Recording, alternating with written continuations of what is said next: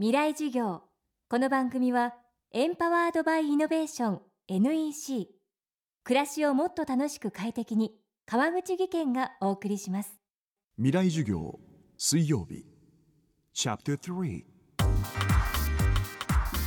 未来授業月曜から木曜のこの時間ラジオを教壇にして開かれる未来のための公開授業です。今週もこの秋に開催した公開授業の模様をお届けしていますテーマは明日の日本人たちへ未来を変えるイノベーションは起こせるのか。各界の知の先達が現役大学生に直接問いかけます。今週の講師は日本画家千住博さん。国内外で作品を発表し日本画の美しさと技を世界に発信してきました。代表作「ザ・フォールはベネツィア・ビエンナーレで名誉賞を受賞。現在はアメリカ・ニューヨークを拠点に創作活動を行っています。そんな千住さんが今回掲げたテーマは教会という幻想芸術的思考へのいざない。今日は千住さんの創作のアイデアから美とは何か芸術とは何かを問いかけます。これが、えー、僕の、えー、崖の作品になります、えー、僕ある時にアトリエの片隅に傷ついてしまった紙を見つけたんです。ああ傷ついてしまったなって普通だと折れてしまったりしたらもうこれは使えないなと思って普通だったら捨てることになりますよね。でもちょっと待てよと僕はその時に思ったんですね。その傷ついてしまってる紙だけれどもその傷を直視することによってその中に僕には風景が見えたんです。そして美しいと思ったんです。でちょうどその時は311があって日本中が非常に深い絶望感にどん底まで落とされてるような気持ちだったんです。でも僕は芸術家としてこの時代に何らかの形でこの時代をとどめつつなおかつ芸術というのは人々にある希望と生きる提言を盛り込んでいくのが芸術だそうとりあえず思ったものでなんか自分なりにこれが作品にならないかなとずっと思っていたんです。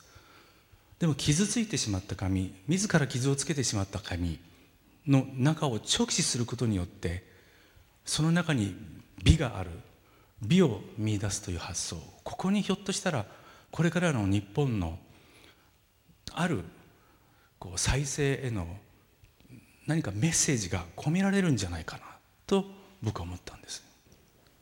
これは美しいと思うものを見つけ出していく発想。これも実はとても日本的なものの見方なんです。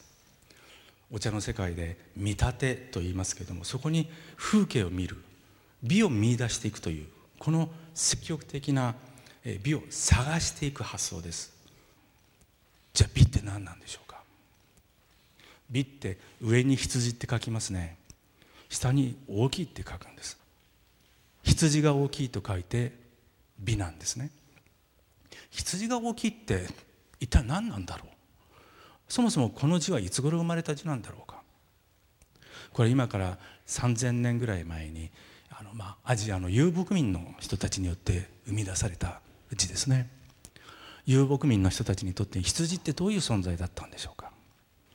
肉はおいしい。お乳は飲める。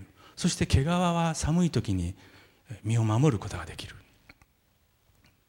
そして一緒にいて心がとてもこう和む。それが大きいってどういうことなんでしょう？豊かということです。つまり美とは豊かということなんですよ。じゃあ豊かってどういうことなんでしょう？これは人が生きる理想ということです。つまり美というのは生きていてよかった。これからも生き続けたい。そういうことを発想させることなんです。その一番分かりやすい例がおいしいうまいという食べ物のことです。これは立派に美的体験です。こうビールを飲んだり焼き焼き鳥を食べたりしてああうまい。ああおいしいという時はどういう時なのかな。いやお疲れ様。いやこれで元気が出たな。生きていてよかったな。そういう感想ですよね。これが美なんです。つまり美っていうのは生きていてよかった。いや疲れが飛ぶな。勇気が湧いてきた。生きる希望が湧いてきた。この感性のことを美というんです。だから「おいしい」というこの字を考えた時に美とは何かって分かんなくなったらこの「おいしい」とか「うまい」って時のこの感覚を思い出してみようじゃないですか。千住博さんの講義は現在完全版ビデオポッドキャストでも配信中です。またこのサイトでは山崎真理さん伊藤豊さん真鍋大斗さん宇野恒弘さんの公開授業の様子も見ることができます。オンデマンドで見たい時間に見たい場所で貴重な授業を体験できます。ぜひ未来授業2014で検索してチェックしてください。未来授業明日も千住博さんの授業をお届けします。川口技研。階段での転落。大きな怪我につながるので怖いですよね。足元の見分けにくい階段でもコントラストでくっきり。白いスベラーズが登場しました。皆様の暮らしをもっと楽しく快適に。川口技研のスベラーズです。未来授業。この番組はエンパワードバイイノベーション NEC 暮らしをもっと楽しく快適に川口技研がお送りしました。